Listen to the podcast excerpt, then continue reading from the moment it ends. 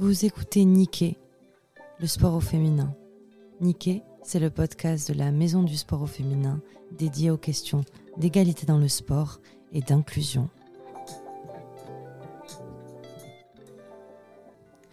Bonjour à tous et à toutes. On est avec Lilou Ruel aujourd'hui qui va euh, se présenter. Bonjour, merci de me recevoir. Moi, c'est Lilou Ruel. J'ai 20 ans, j'habite en région toulousaine. Je suis athlète de parcours et free running. Actuellement, j'en vis euh, et c'est le meilleur métier du monde. qu'est-ce que c'est que ça? Racontez-nous un peu. Alors en fait, donc le parcours et le freerunning, c'est deux disciplines différentes, mais qui se pratiquent euh, finalement un peu en même temps. Le parcours, ça vient de, des Yamakasi. J'ai souvent tendance à, à dire ça parce que tout le monde connaît les Yamakasi. Version euh, un peu évoluée des Yamakasi, mais toujours qui se pratique dans la rue. Et le freerunning, c'est tout ce qui va être acrobatie, euh, toujours dans, dans cet euh, environnement urbain. L'art du déplacement. On va ajouter des acrobaties, des, des sauts, des... On va essayer d'être le plus efficace possible, de, de se déplacer d'un point A à un point B, comme un art, parce qu'on peut faire vraiment ce qu'on veut. C'est hyper libre, quoi.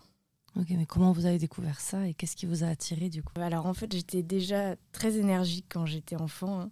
J'ai fait euh, je sais pas combien de sports avant de découvrir ça. Et j'ai eu mon premier trampoline à, l'âge de 7 ans dans mon jardin. Tous les soirs, euh, j'étais dessus et, euh, et, je me débrouillais plutôt pas mal. J'apprenais déjà quelques petits saltos. Mon voisin qui pratiquait déjà le parcours m'a m'a appris le salto arrière. C'était mon rêve d'apprendre le salto arrière. Et euh, il a vu que j'adorais ça. Donc il m'a proposé de d'essayer le parcours dans son club. Le coup de foudre euh, pour cette discipline. Et depuis, euh, ça va mieux les saltos arrière? Et depuis les saltos arrière, ça va. Je vous invite à, à regarder son compte Instagram. D'ailleurs, le compte Instagram, c'est Lilou Ruel. Lilou Ruel, ouais. C'est assez impressionnant et on arrive mieux à, à comprendre là, quand elle parle de salto arrière. c'est pour ça que je, je, fais la blague parce que c'est vraiment une infime partie de tout ce qu'elle sait faire. Le, le freerun, on appelle ça comme ça, c'est bien le freerun Freerun, ouais. ouais. Le freerun, c'est une discipline qui, on en parlait un peu avant, qui est plutôt masculine. Quelles ont été vos impressions euh, d'arriver dans ce, dans, dans ce milieu-là, aux premières compétitions? Qu'est-ce qu'il y, qu y, a des éléments un peu saillants qui pourraient nous faire euh, comprendre l'expérience d'une femme euh, dans le freerun Eh ben oui, je vais vous en dire une. Euh, donc la première fois que j'arrive dans, dans, ce club, donc j'avais 9, 9 ans et demi, euh, j'étais la seule fille et la plus jeune. Donc j'arrive là au milieu de grands gaillards euh, d'au moins, je dirais, 15 ans. Et j'étais toute petite. Ça a été euh, une très belle expérience pour moi. J'ai eu beaucoup de chance parce qu'ils m'ont tous pris sous, sous leurs ailes. Ils m'ont vraiment porté vers le haut et m'ont tout appris. Ils m'ont, ils m'ont, ils m'ont considéré comme leur petite sœur et ça a été une, très belle expérience avec eux. Donc en tout cas, ça n'a pas été négatif. Euh, c'est vrai que c'est une c'est un sport très masculin. Dans mon club, jusqu'à quelques années encore, on était peut-être euh, trois ou quatre filles euh, sur, euh, sur, sur, sur, une centaine, 150 élèves, donc c'est énorme. En tout cas, personnellement, j'ai jamais ressenti de, de difficultés avec ça. Même en compétition, j'ai jamais ressenti quelque chose qui me dérangeait. J'ai jamais été embêtée par ça. Après, je sais que beaucoup de femmes dans, dans ce sport ont beaucoup de difficultés. Euh, je sais qu'il y en a beaucoup qui n'osent pas. Il y en a beaucoup qui se sentent tellement inférieures aux, garçons qu'elles n'osent même pas commencer ou qu'elles n'osent pas s'entraîner avec, euh, avec euh, un groupe de gars. Ce qui est super dans notre sport et dans notre communauté, c'est qu'on est extrêmement bienveillant. Tout le monde est super bienveillant entre eux. Tout le monde, euh, voilà, monde s'entraide. Il y a toujours une, une, bonne humeur, un amour pour ce sport qui fait que ça, ça va au-dessus de tout ça. quoi. Et c'est vrai que j'entends des histoires de, de, de, filles qui, c'est vrai, qu'on a eu des difficultés. Ça, ça se passe très bien, quoi. Il n'y a jamais eu de. Il y a peut-être plus un, souci en fait de représentation de femmes. Euh, alors, vous le voyez peut-être pas parce que vous êtes la meilleure, donc c'est difficile de. vous êtes la représentation peut-être des, des, autres petites filles ou, qui commencent. Ça, ça pourrait venir d'où les clichés ou en tout cas l'appropriation de, cette, de ce sport, de cette discipline par les hommes? C'est quoi les clichés derrière le freerun En tout cas, tous les films où il y, a, y a du parcours et du freerun, tous les films qui ont, qui ont fait connaître cette discipline, donc il y a Makassi, Banlieue 13, c'est des hommes. Euh, c'est des hommes gaillards. Euh, euh, donc en tout cas, le, parcours, en plus le parcours est né dans, dans les banlieues parisiennes, bah, de, de, jeunes ados de, de, 20 ans qui peut-être un peu voyous sur les bords. C'est ça en fait les débuts du parcours dans la tête de beaucoup de gens encore, le parcours. C'est un sport de voyous, c'est un sport d'hommes. les femmes font un sport un peu plus doux, un peu, plus, un peu moins extrême. On essaye de, d'enlever cette image de, la tête des gens parce que parce que c'est, du grand n'importe quoi. Et c'est vrai que comme vous l'avez dit, euh, je me rends compte de plus en plus que j'inspire surtout les, les, les, petites filles, les, ados, et je reçois énormément de messages sur les réseaux euh, de femmes qui me disent merci Lilou, tu m'as inspiré, tu m'as donné envie de, de, de, commencer cette discipline, de continuer cette discipline. Euh, merci beaucoup de montrer que, que nous les femmes on, peut, on peut aussi pratiquer. Et c'est vrai que quand je reçois ce genre de messages... Chouette consécration. Ah ouais, c'est c'est l'un des plus beaux cadeaux. Quoi. Il y a peut-être aussi le fait que ça soit en extérieur. De manière générale, les filles et les femmes sont moins on va dire, éduquer à vivre à l'extérieur aussi. Exactement. À s'approprier l'espace euh, vraiment géographique, quoi, à proprement parler, les espaces publics. Quoi. Exactement. Donc euh, peut-être ça joue. Ça joue et il y a aussi cet aspect du regard des autres mm. qui, je pense, est beaucoup plus présent chez les femmes. Euh, elles osent beaucoup moins peut-être tomber, montrer de quoi elles sont capables. Quand, as des, quand, as des, quand tu t'entraînes avec des gars, tu sais que les gars vont, faire des choses plus impressionnantes que toi. Pas parce que pas parce que tu es forcément moins bon qu'eux, mais, mais voilà, je pense que les, femmes ont, en tout cas, euh, le regard des autres est très important pour elles. Quoi. Rassurant de savoir quand même que ça bouge un peu. Oui. On va en revenir à vous. Vous êtes championne du monde. Ouais. Ça fait quoi d'être championne du monde à 20 ans? C'était à 20 ans d'ailleurs? Non, c'était à 19. À 19, ok. C'est quoi les euh. réalisations euh, C'est quoi le parcours du coup d'une championne du monde? Un long périple. J'ai gagné la compétition au bout de 8 ans d'entraînement, donc, euh, donc ça se gagne pas comme ça. Mais c'est une consécration incroyable. C'est voilà, 8 ans de sueur, euh, de courbature euh, qui, qui, portent, qui porte ses fruits. Donc c'est assez magique. Je le souhaite à, à tout athlète de, de gagner mais à côté de ça, il y a aussi tout. Enfin, pour moi, c'est limite le chemin qui est le, plus important, tout ce qu'on a, tout ce qu'on a parcouru pour atteindre ce, stade-là, qui est euh, pour moi euh, ce qu'il faut retenir. Quoi. Euh, le, trophée qu'on gagne à la fin, c'est, on va dire, c'est, un, cadeau pour tous les efforts que, l'on a, que l'on a donnés. Mmh. C'est une belle conclusion, ça. Mmh. C'est quoi vos, vos, prochains rêves, du coup, quand on est déjà championne du monde à 20 ans? Bah, C'est ça, c'est quand j'ai gagné, je me suis dit, merde, qu'est-ce que je vais faire, quoi? Ce que j'aime bien, c'est d'aller découvrir euh, plein d'autres aspects euh, de ma discipline et hors discipline, d'aller chercher bien plus loin euh, que ce que l'on que ce que l'on pourrait voir, ne pas se cantonner à, sa discipline ou, à son art, mais d'aller chercher dans les autres sports, dans les autres, d'aller chercher de l'inspiration un peu partout finalement, parce que il y a de l'inspiration partout. Et pour le coup, en ce moment, je suis beaucoup plus attirée vers des projets par exemple plutôt vidéo, des projets avec des marques, euh, des projets très artistiques dans des lieux magnifiques, euh, mélanger la culture, l'art, euh, la mode. Finalement, il y a une infinité de, choses à faire. Parce que en termes de performance, c'est pas aussi fou que de gagner une compétition mondiale, mais au niveau artistique, au niveau résultat final, c'est aussi hyper intéressant et et beaucoup de travail aussi derrière. Quoi. Alors, je, vous rassure tout de suite, euh, quand vous êtes euh, perché sur le dôme de la Grave, c'est fou. Oui, c'est peut-être pas, pas, une médaille de championne du monde, mais c'est, je, vois, je vois très bien. C'est ça qui est intéressant. Enfin, quand j'ai découvert votre profil, il y a pas mal de, vidéos comme ça, euh, un peu plus artistiques, mhm. qui sortent de la performance classique ou de l'entraînement, qu'on voit souvent chez dans les réseaux sociaux des athlètes. Ça change un peu et c'est agréable de donner cette dimension, je trouve, au sport aussi. Parce que, est-ce que c'est une discipline olympique? Alors, non. Malheureusement, on n'a pas non plus de fédération, donc euh, c'est la fédération de gymnastique qui a récupéré le sport. Et on espère peut-être 2028, euh, ça va être compliqué, mais 2032, être au JO. Encore une fois, euh, comme tous les sports un peu libres, un peu freestyle, comme le skate, le BMX, le snowboard, les fédérations, c'est compliqué. Il y a toute une partie de la communauté qui est contre les JO et une autre partie qui est pour. Mais j'ai envie de dire, c'est comme ça que qu'on va faire évoluer la, pratique. Bien sûr. Ça demande beaucoup, comme tous les sports, de force physique et de force mentale, j'imagine, parce que j'en ai jamais fait. comment, comment on se prépare physiquement et même mentalement avant une compétition, par exemple?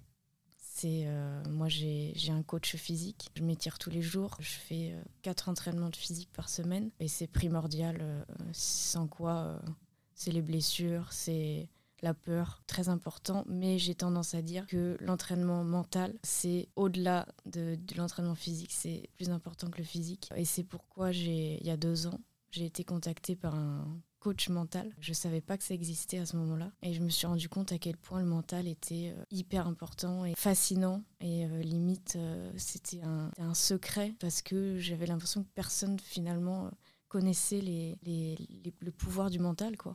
Les rouages du, de notre cerveau. Et j'ai tendance à dire que du coup, le, mental, c'est euh, peut-être 70% de, de, tout le travail. quoi. Donc voilà, avant une compétition, j'ai tendance à beaucoup plus me préparer mentalement que physiquement. Physiquement, je ne fais rien de spécial. Par contre, mentalement, je vais beaucoup plus visualiser, je vais beaucoup plus méditer, faire énormément d'exercices de respiration. Et, euh, et je sais que le avant le coach mental et après le coach mental, il y a une réelle euh, différence. quoi.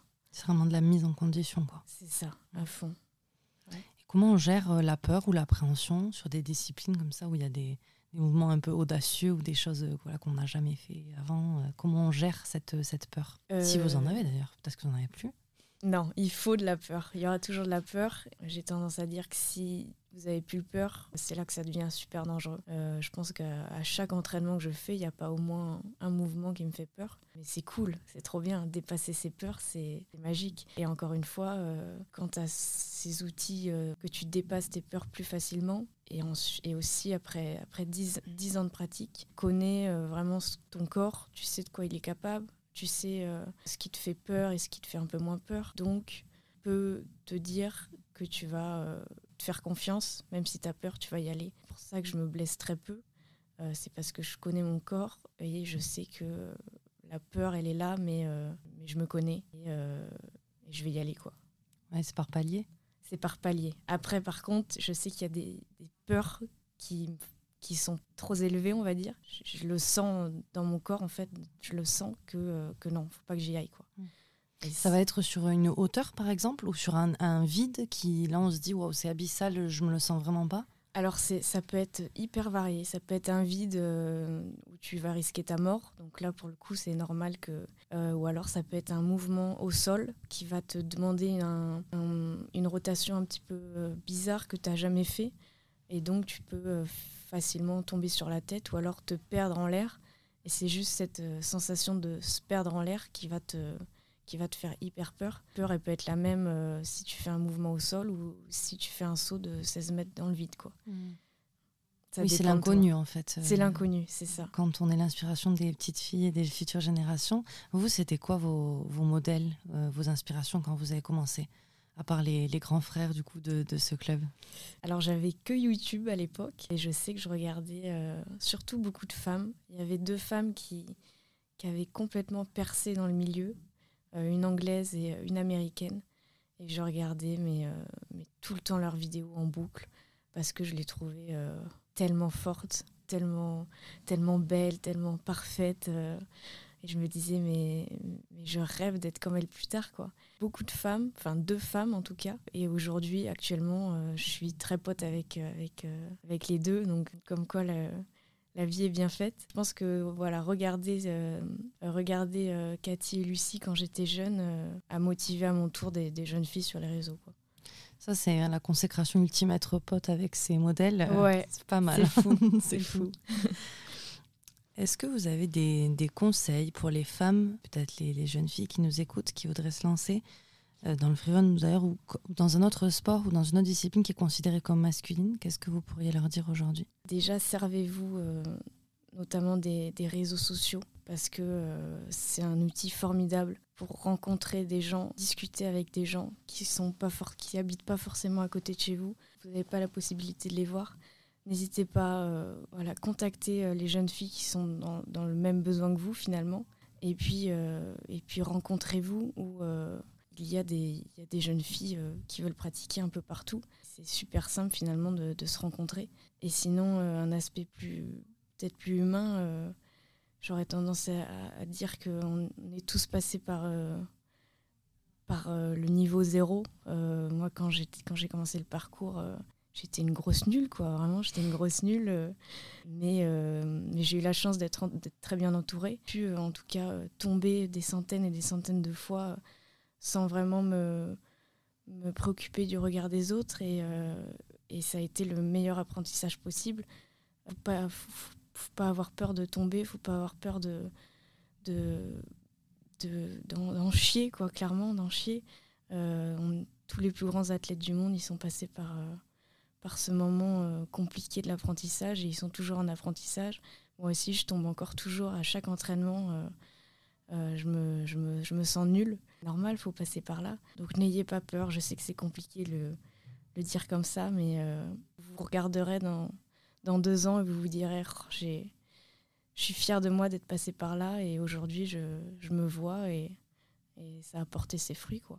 On s'améliore tous les jours. C'est ça, on s'améliore tous les jours alors avant de, vous remercier infiniment euh, d'avoir euh, d'être la première championne du monde dans le podcast euh, de la Maison du Sport au féminin, je voudrais savoir comment on vous suit, comment on suit vos actualités pour nos auditeurs et auditrices, si vous pouvez donner quelques références et vos prochains peut-être rêves ou vos prochains voyages. Qu'est-ce qui se passe pour la suite de Lilou?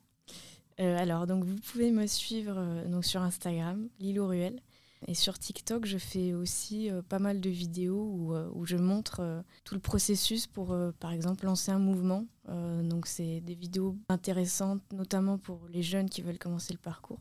Donc voilà, TikTok et Insta, vous aurez pas mal de contenu. Et sinon, en termes de projets à venir, comme j'ai dit, j'aimerais beaucoup travailler avec des marques, notamment de luxe. j'ai cette envie de mêler le parcours qui est un sport assez brut, assez urbain avec, euh, avec par exemple une marque de luxe euh, très, très chic, très, qui à première vue n'irait pas du tout avec ce sport-là. Et j'ai envie d'essayer de mélanger ces, ces, deux choses et de faire, euh, d'amener voilà, ce côté vraiment artistique dans, dans un sport qui est, qui est souvent très performance, très extrême, très, très brutal. Quoi. Donc, prochaine étape, vous formez les mannequins de la Fashion Week à faire du parcours, c'est ça C'est ça. en tout cas, merci beaucoup d'être venu partager euh, votre expérience. Félicitations pour tout et puis à très bientôt. Merci à vous, à très bientôt. Merci de nous avoir écoutés. C'était Niké. En attendant le prochain épisode, suivez-nous sur nos réseaux sociaux, la maison du sport au féminin. À très vite.